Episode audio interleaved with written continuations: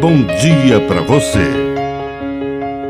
Agora, na Pai Querer FM, uma mensagem de vida.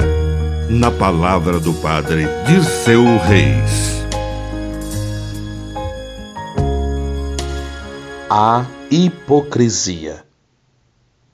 A hipocrisia é a doença espiritual de quem segue os passos dos fariseus do tempo de Jesus.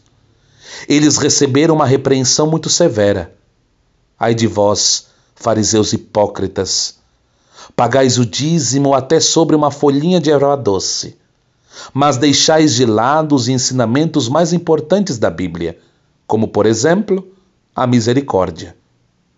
Ai de vós, guias cegos, filtrais o mosquito, mas engolis um camelo. Ai de vós, limpais o copo e o prato por fora, mas dentro está cheio de roubo, corrupção, cobiça. Fariseus cegos, limpem primeiro o copo por dentro, para que também por fora fique limpo. Nada a acrescentar a respeito dos fariseus de hoje.